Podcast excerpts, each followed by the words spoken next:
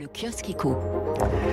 Ah, bien entendu, l'étendue d'Omicron à la une des échos, notamment un Premier ministre au visage sévère. Non vacciné, ce n'est plus possible. Jean Castex hausse le ton face aux 6 millions de Français non vaccinés.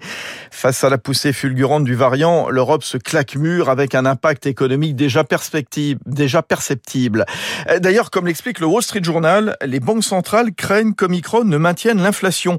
Au lieu d'assouplir la politique monétaire pour soutenir leurs économies, comme elles l'ont fait plus tôt dans la pandémie, les institutions relâche les mesures de relance et augmente les taux d'intérêt. Dans la presse anglo-saxonne, justement, un homme défie le président américain.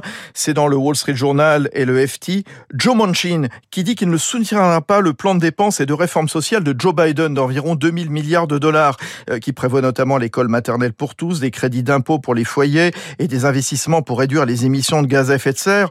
Euh, le rejet par le démocrate de Virginie occidentale, un homme clé, pourrait condamner cet élément important de l'agenda du président.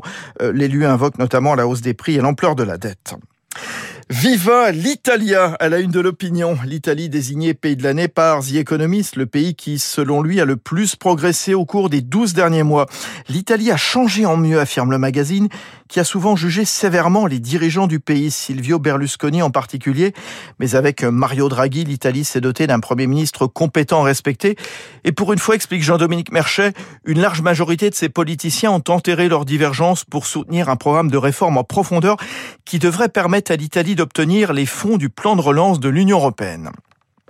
Dans le Figaro Économie, la flambée des prix de l'immobilier fait grimper l'IFI. De nouveaux foyers dépassent le plancher des 1 300 000 euros de patrimoine. 143 337 foyers fiscaux exactement ont adressé une déclaration au titre de l'IFI qui a succédé, vous le savez, à l'ISF, soit 3% de plus que l'année dernière. Un quart de ces ménages ont un patrimoine immobilier de plus de 2 200 000 euros, 45% entre 1,3 et 1,8 million. La moyenne d'âge, 69 ans, euh, principalement en Ile-de-France à Paris, mais aussi dans d'autres grandes villes, Lyon, Bordeaux ou les Alpes-Maritimes. L'IFI a rapporté un milliard et demi d'euros dans les caisses publiques, soit un petit peu plus de 4% de plus. Et puis dans les échos, vous verrez que les nombreux flops des livres politiques n'empêchent pas leur surproduction. Exemple, ces échecs tonitruants. Marlène Schiappa qui n'a vendu que 245 livres de Sa façon d'être à moi. Emmanuel Vargon, bienvenue en politique à ceux qui sont tentés de renoncer. 157 ventes. Jean-Michel Blanquer avec École ouverte, 888 exemplaires.